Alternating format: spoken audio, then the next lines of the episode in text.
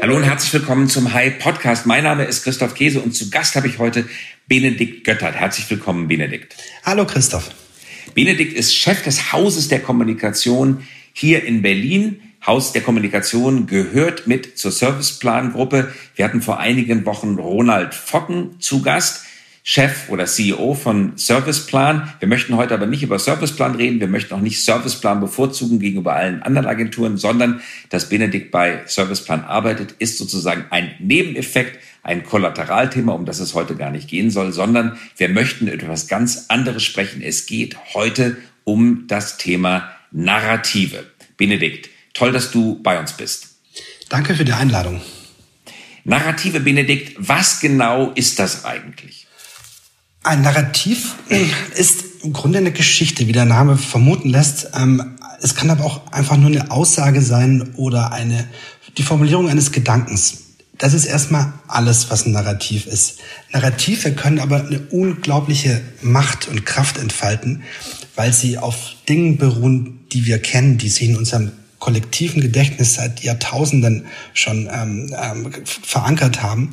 Und Narrative schaffen es, dass wir unser Verhalten ändern, dass wir unsere Einstellungen verändern, ganze Glaubenssätze anpassen. Das ist der große Vorteil von oder der Unterschied eines Narrativs im Vergleich zu einer Werbekampagne beispielsweise gehen wir diesem Phänomen der Narrative noch einmal auf den Grund. Narrative, wenn man im Lexikon oder bei Wikipedia nachschaut, dann steht dort, dass Narrative sinnstiftende Erzählungen sind. Und wenn man sich mit Literaturwissenschaften beschäftigt, mit den großen Epen der Menschheitsgeschichte, stößt man immer auch wieder auf das Wort Narrative. Es gibt es auch bereits im Zusammenhang mit Unternehmenskommunikation, ist dort aber noch nicht so stark systematisch verankert, wie man sich das eigentlich denken könnte. Also sinnstiftende Erzählung, Benedikt, ja. du hattest das gerade schon angedeutet. Sinnstiftend ist eine Erzählung besonders dann, wenn sie Punkte miteinander verknüpft und Leuten klar macht, dass das, was sie gerade erleben, eigentlich ein altes Erzählmuster ist. Was können solche Erzählmuster sein, an die man schon gewohnt ist, die im Kopf eingespeichert sind, auf die man rekurriert, vollautomatisch, oft ohne es zu merken? Also man kann sich ein Narrativ auch vorstellen, die sind entstanden, als wir vermutlich alle noch ums Lagerfeuer saßen vor unserer Höhle und uns versucht haben, die Welt zu erklären, die Dinge, die wir nicht verstehen. Dann helfen uns Geschichten, die gewissen Regeln folgen, zum Beispiel auch der klassischen Heldenreise von Joseph Campbell. Sie, Regeln folgen, die wir kennen und die für uns plötzlich Sinn ergeben, die uns helfen, auch Geschehnisse einzuordnen, die so passieren, ähm, die auch eine Gemeinschaft dadurch ähm, entstehen lassen, ein Zugehörigkeitsgefühl. Und Dinge, die wir nicht verstehen, ordnen wir eigentlich immer, versuchen wir immer in solche klassischen Abläufe von Geschichten, von Narrativen oder auch wie Mythen erzählt werden, ähm, einzusortieren.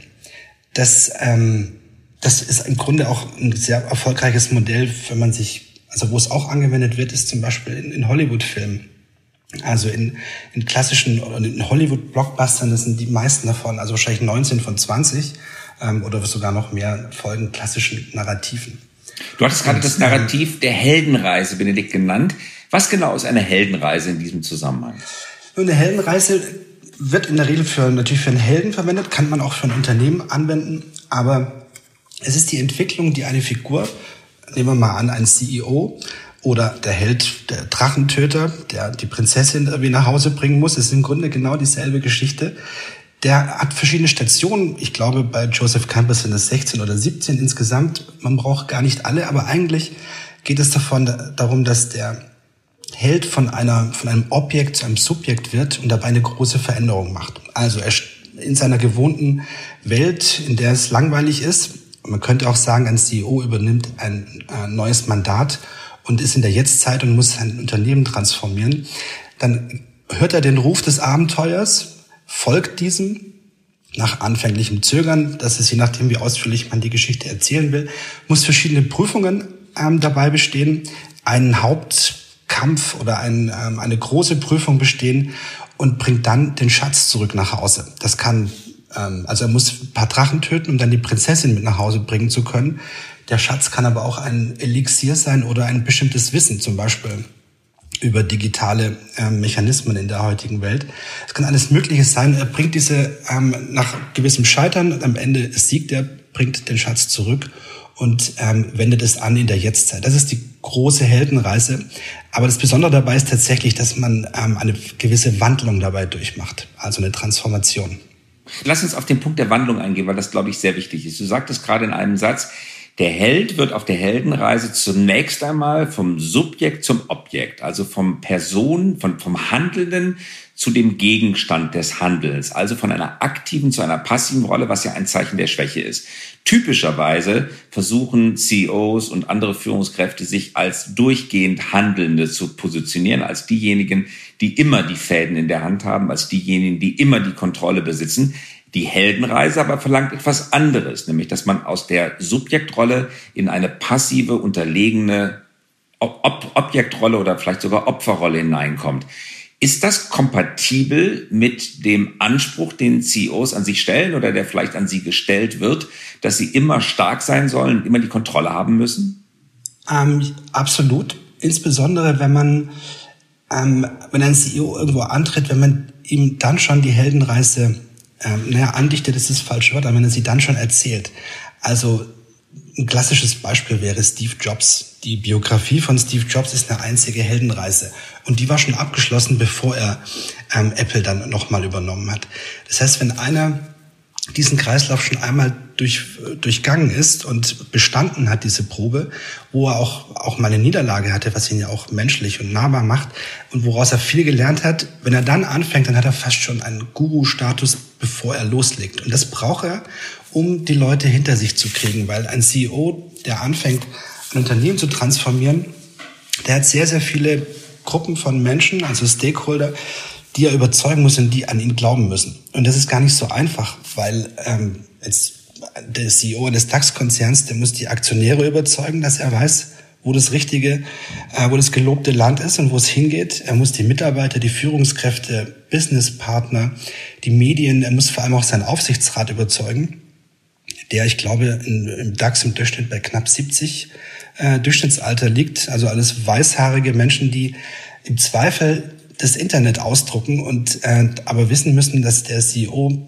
die richtige ähm, Strategie hat, um das Unternehmen so zu transformieren, dass es in 10 und 20 Jahren noch erfolgreicher ist als heute. Das heißt, er muss sich so inszenieren, dass Leute sagen, der weiß, wo es lang geht, dem folgen wir jetzt. Aber nochmal, warum, Entschuldigung, die Unterbrechung, aber warum ist denn die Heldenreise dafür notwendig? Warum kann nicht einfach der Held auftreten und sagen, ich bin im Vollbesitz der Weisheit und hier ist der Plan und ich setze den jetzt um? Warum bedarf es dieses transformatorischen Erlebnisses? Warum tritt er nicht einfach geläutert und weise auf die Bühne und handelt von dort aus? Warum ist es als Narrativ? Warum funktioniert es besser? in der Führung, im Begeistern von Menschen, wenn man sichtbar diese Heldenreise absolviert?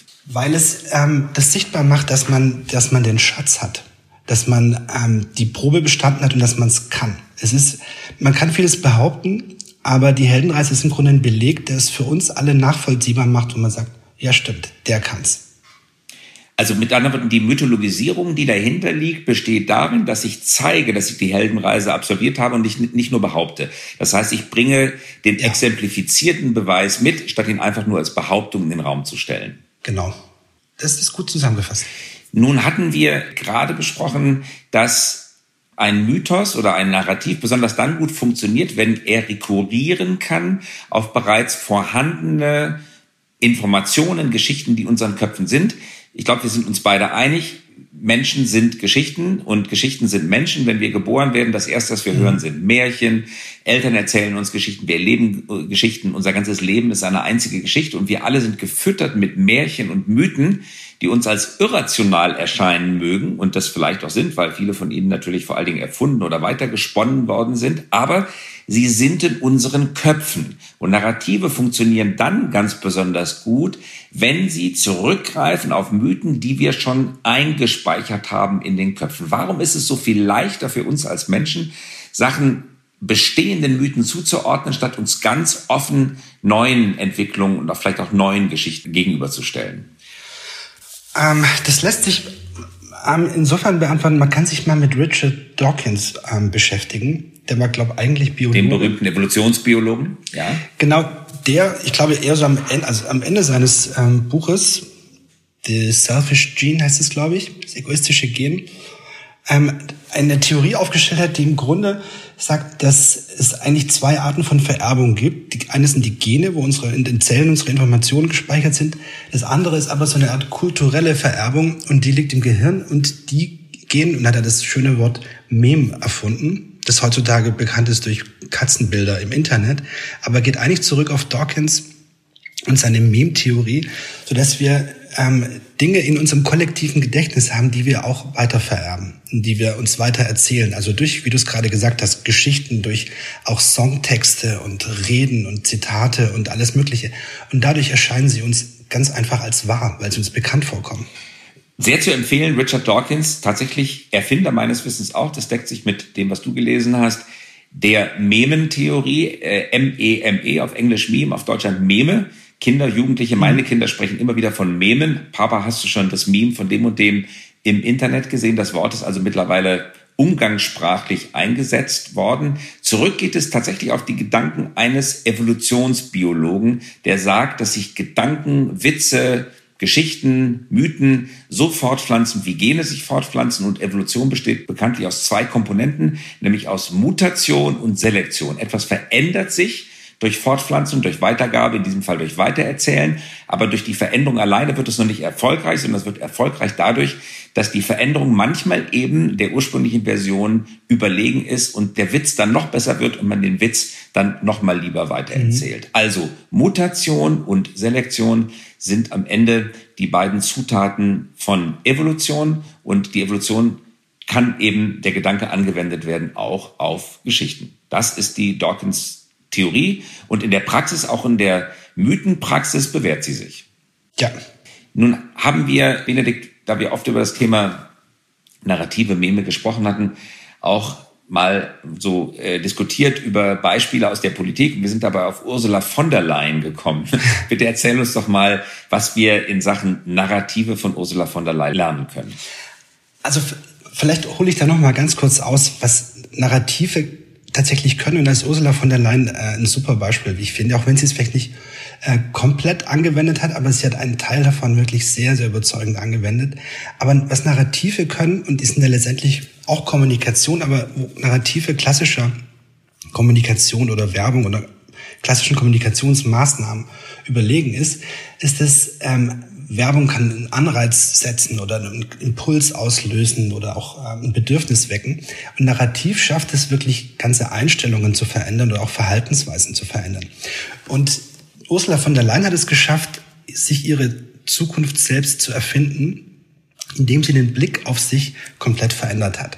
Und was sie da gemacht hat, ist, man kann sagen, es gibt viele mimetische Sätze, also Memes, aber es gibt auch mimetische Bilder, also die Katzenbilder sind ein gutes Beispiel, aber Ursula von der Leyen ist eigentlich vielleicht sogar die Erfinder des Katzenbildes, wenn man so will. Also äh, ich erzähle mal kurz die Geschichte, man kann es, äh, glaube ich, ziemlich gut nachgoogeln. Ursula von der Leyen war 2007 Familienministerin und wer sich noch an sie erinnert, wie gesagt, man kann es googeln, ähm, sie wurde immer oder sie hat sich selber sehr stark auch als Familienmensch inszeniert. Also ihr Narrativ war sozusagen, ich bin die Nette, ich habe hier so ein Streichelzoo zu Hause, also sieben Kinder, ein Mann, ein Pferd, ein Hund, ähm, wahrscheinlich noch ein Pony, ich weiß gar nicht genau. Aber alle Bilder von ihr, die in den Medien waren, waren immer mit ihren sieben Geißlein, also mit ihren sieben Kindern. Und sie hatte und sehr lange Haare. Die Haare, die Frisur. Und sie hat diese sehr typische Frisur gehabt, genau. Ähm, ich weiß nicht, es war damals schon eine sehr altmodische Frisur, würde ich sagen. Ähm, möchte ich jetzt aber gar nicht bewerten, aber sie war sehr auffällig. Und als sie irgendwann zu dem Schluss kam, ich möchte noch mehr werden als eine Familienministerin, ähm, hat sie auch mal ganz, man kann es auch nachlesen, wirklich andere Aussagen gebracht, sich zu anderen Themen geäußert. Das Problem war nur, immer, weil es nur diese Bilder gab, wurde sie mit ihren sieben Kindern ähm, inszeniert. Und es gab auch andere Bilder, aber es waren eben diese typischen Bilder. Und egal, was sie gesagt hat, sie war immer diese Streichelzoo-Mutti. Deswegen hat sie eine sehr kreative Idee gehabt. Ich finde, man müsste eigentlich nachträglich einen Kreativpreis überreichen. Am 18.04., ich habe das recherchiert, kam sie in die Öffentlichkeit, war zum ersten Mal nicht bei ihrem Papa zum Haare schneiden, sondern bei einem professionellen Friseur. Und sie hatte eine neue Frisur. Und das führte dazu, dass sie ähm, von da an auch ihre äh, sehr, stark darauf geachtet hat, wie sie sich inszeniert, nämlich mit den Reichen und Mächtigen dieser Welt, mit Ministern, mit Präsidenten, mit äh, Wirtschaftsbossen. Also eine ganz andere Inszenierung als mit ihren sieben ähm, Kindern und ihrem Ehemann. Und wer als Journalist was auf sich hielt, musste natürlich auch aktuelles Bildmaterial verwenden. Und man findet, man kann wirklich sehr äh, weit suchen im Internet. Es gibt einfach keine Bilder mit ihren Kindern mehr ab dem 18.04.2007. Insofern hat sie sich ein ganz neues Narrativ gegeben, alleine durch ihre, ihre Gestalt und wie sie aufgetreten ist, um zu unterstreichen, dass sie was anderes werden will. Und ich glaube, letzte Woche stand in der Zeit die mächtigste EU-Kommissionspräsidentin, ähm, die es bisher gab.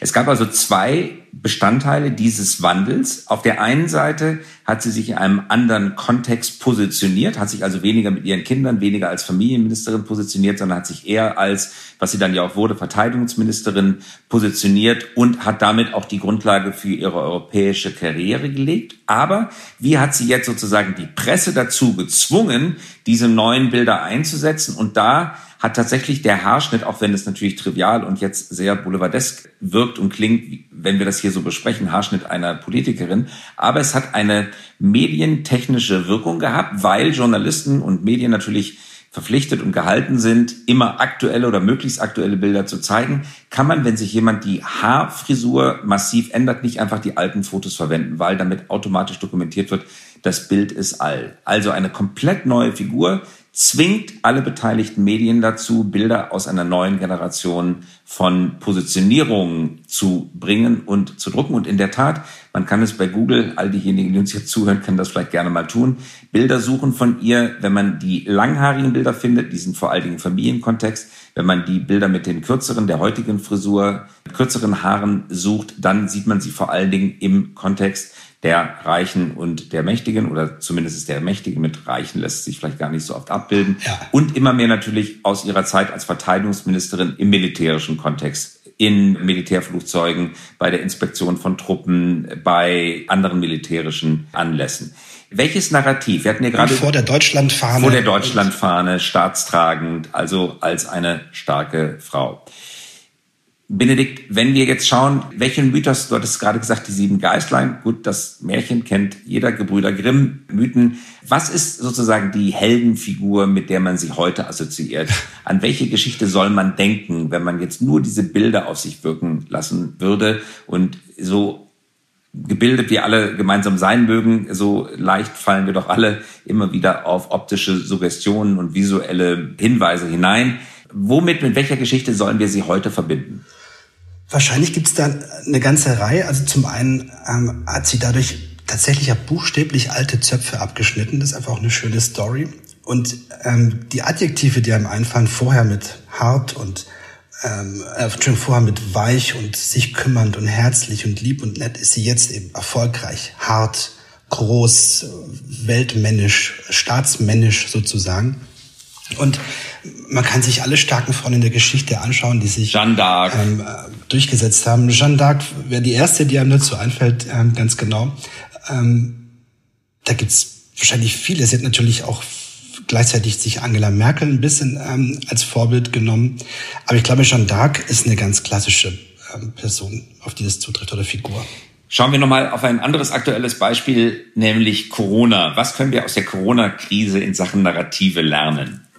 Also Corona ist insofern super interessant, weil es zeigt, und ich möchte damit gar nicht sagen, dass es irgendwie gewollt oder inszeniert ist, ganz im Gegenteil, aber es zeigt, dass wir auf gewisse Muster einfach anspringen. Und wenn sie ähm, für uns noch nicht Sinn ergeben, dann pressen wir sie in ein Narrativ, das für uns tatsächlich stimmt. Und äh, nochmal vorausgestellt, was Werbung kann und was Narrativ kann. Narrativ schafft wirklich, und deswegen auch Corona, uns in kürzester Zeit dazu zu bringen, unser komplettes Verhalten zu verändern. Wir akzeptieren, zu Hause zu bleiben, unsere Großeltern oder Eltern äh, nicht zu nahe zu kommen. Wir akzeptieren, dass wir jetzt Masken tragen. Alles kein Problem. Wenn man sich anschaut, die Zutaten für ein ähm, Narrativ, für ein überzeugendes, starkes Narrativ, also mimetische Sätze, als erster Punkt, da haben wir eine ganze Menge. Flatten the curve, stop the spread, ähm, zusammen äh, schaffen wir das und so wir gegen das Virus. Da gibt es eine Menge und die Formulierung ist eigentlich fast egal, aber sie gehen alle auf dieselbe Kerbe. Und insofern gab es da sehr, sehr viele Wiederholungen und die geben auch für uns Sinn. inklusive der, der, der, der ähm, Untermauerung der Wahrheit durch Zahlen, was es so auch noch nie gab. Also Zahlen als Fakten, Punkt aus. Also mimetische Sätze ohne Ende. Das zweite sind mimetische Bilder. Also die Leute mit den Masken, ähm, das ist ein sehr starkes Bild und zwar ganz egal wer und wo. Aber diese Masken sind ein sehr starkes Bild und denken wir an dieses ähm, Foto aus Bergamo mit den, ähm, mit den Soldaten, die die Särge da weggefahren haben. Das ist einfach unglaublich stark. Oder die Kühltrucks in New York, die an die Krankenhäuser angedockt werden und als Notaufnahme für gestorbene Patienten dienen. Ja. Oder denken wir nur an das mimetische Bild des Virus als solchen. Der Virus ist eigentlich durchsichtig und gar nicht so richtig zu erkennen und schon mal gar nicht hat er so klare Spikes in alle Richtungen, sondern das sieht, wenn man durchs Elektronenmikroskop schaut, wirklich dramatisch anders aus. Und das, was wir in der Tagesschau seit ja über 100 Tagen mittlerweile gezeigt bekommen, ist eine künstlerische Nachempfindung des Virus. Ja. Der sieht aber entsprechend fies und gemein aus. Er kriegt diese hässliche Farbe, er sieht aggressiv aus. Diese vielen Spikes, die in alle Richtungen abgehen, lassen ihn erscheinen wie eine schwimmende Mine. Das erinnert tatsächlich Minen, die im Wasser schwimmen. Seeminen sehen ungefähr so aus wie dieser Virus und die rausstreckenden Spikes bei der Mine sind die Explosionsauslöser, die Zünder. Und ganz genauso sieht dieser Virus in der künstlerischen Darstellung aus. Es wird manchmal darauf hingewiesen, dass es sich um eine künstlerische Nachempfindung handelt, oft genug aber nicht. Viele Menschen denken wahrscheinlich, dass der wirklich so aussieht. Und dann gibt es entsprechende Karikaturen, wo noch Beine und Hände und Augen und Ohren dran gemalt werden. Dann sieht das Ding erstmal richtig fies und gemein aus. Und so entsteht der Mythos eines gemeinsamen Feindes, der in Wahrheit kein Lebewesen ist, keine Gefühle hat, nicht nachdenken kann und natürlich die Charaktereigenschaften, die wir ihm zuschreiben, gehässig und aggressiv und so weiter, gar nicht besitzt, ist gar kein subjektiv handelndes oder bewusst handelndes äh, Wesen, sondern ein kleiner Schnipsel eines Erbgutes, mehr aber nicht. Aber wir vermenschlichen ihn. Wir schreiben ihm Eigenschaften zu. Er ist ein typischer Bösewicht, ein Antagonist aus der griechischen Tragödie. Ja, und dann gibt's noch, äh, auch äh, ganz interessant, wenn man sich nochmal die CEO-Frage von vorhin mit der Heldenreise anschaut, der CEO der Krise ist Dr. Christian Drosten.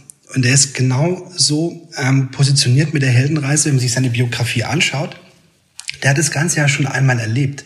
Also mit äh, Schweinegrippe und dem ähm, ersten SARS, wofür er, glaube ich, 2005 auch schon das Bundesverdienstkreuz bekommen hat. Also er wurde damals auch stark kritisiert, hat am Ende aber ähm, obsiegt. Das heißt, man kann das genau nach der Heldenreise ähm, darstellen. Und er hat die absolute Deutungshoheit über das äh, Virus und über die Corona-Krise. Wir, wir glauben ihm, wir vertrauen ihm, er ist sympathisch.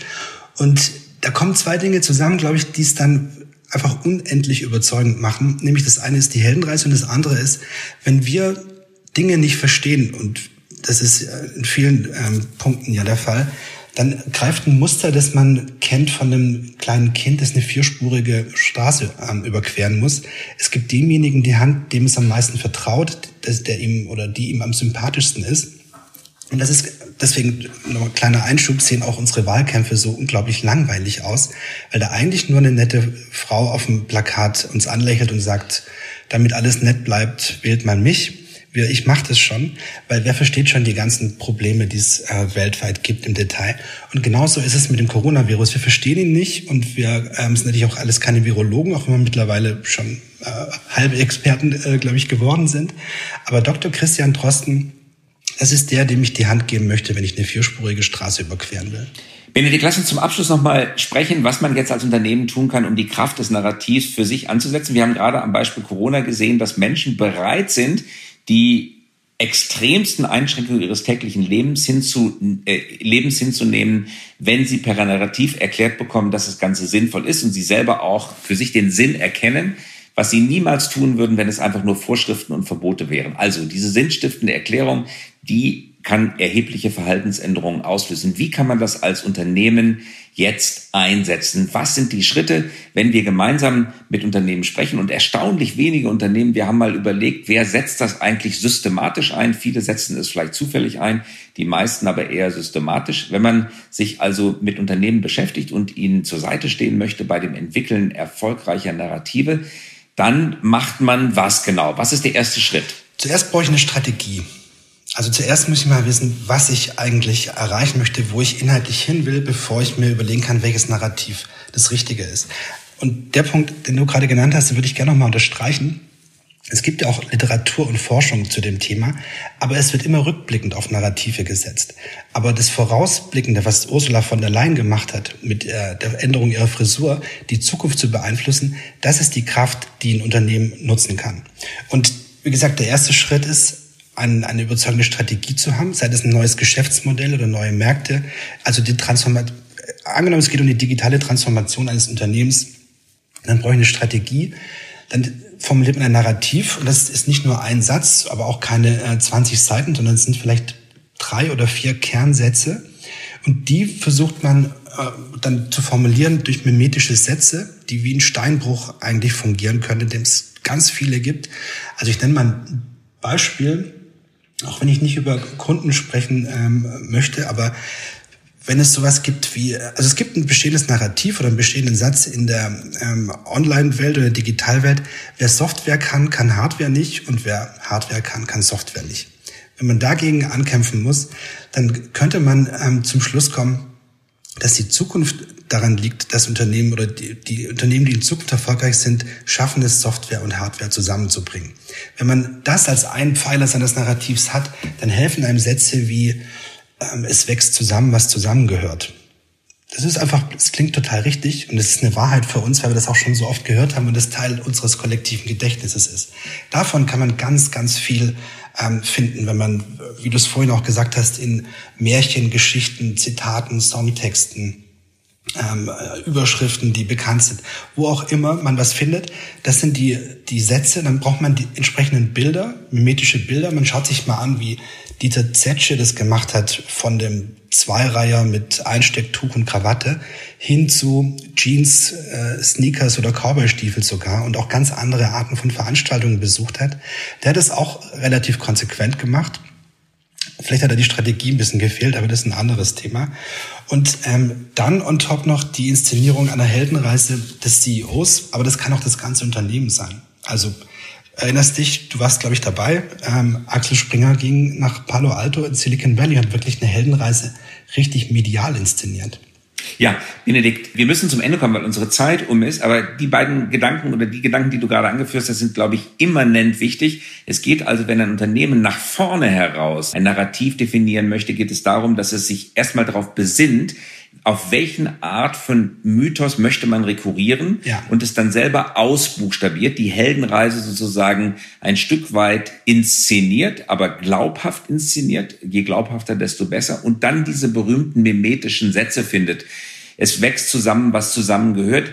Ich drücke das immer gerne so aus.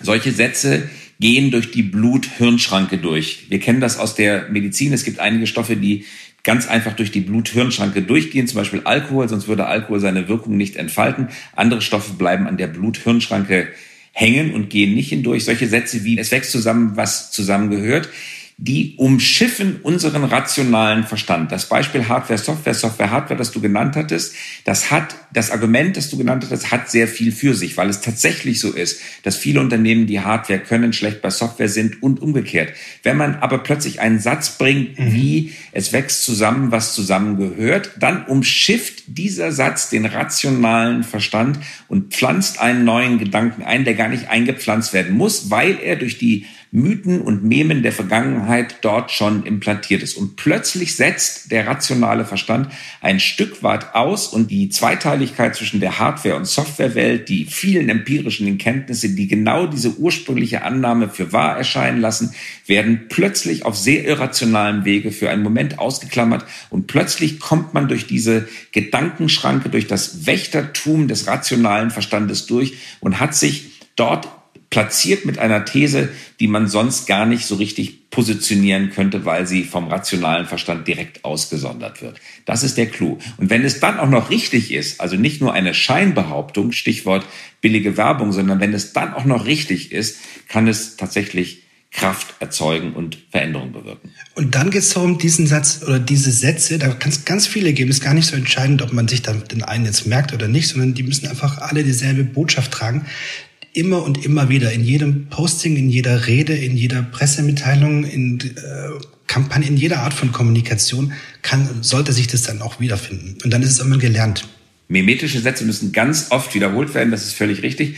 Und das Publikum ist auch nicht gelangweilt davon, wenn es wiederholt wird, weil die Sätze so wahr und so klug und auch so interessant sind, weil sie eben durch viele, viele evolutionäre Schritte, durch Mutation und Selektion besser geworden sind, dass man sich von ihnen gar nicht gelangweilt fühlt.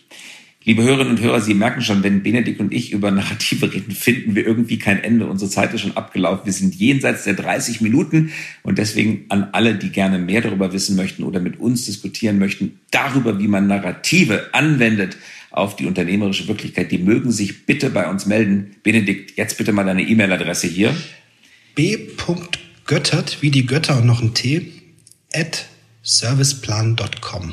Also, wer sich bei ihm melden möchte, der schreibe ihm und bei mir kann man sich natürlich auch jederzeit melden. christoph.käse.hi.co, hy.co. Und wir freuen uns auf eine weitere Debatte für alle, die sich für das Thema interessieren und auch solche, die es nicht tun. Benedikt, ganz herzlichen Dank, dass du dabei gewesen bist. Vielen Dank, hat Spaß gemacht und wir könnten noch eine Stunde locker und dann noch mal eine.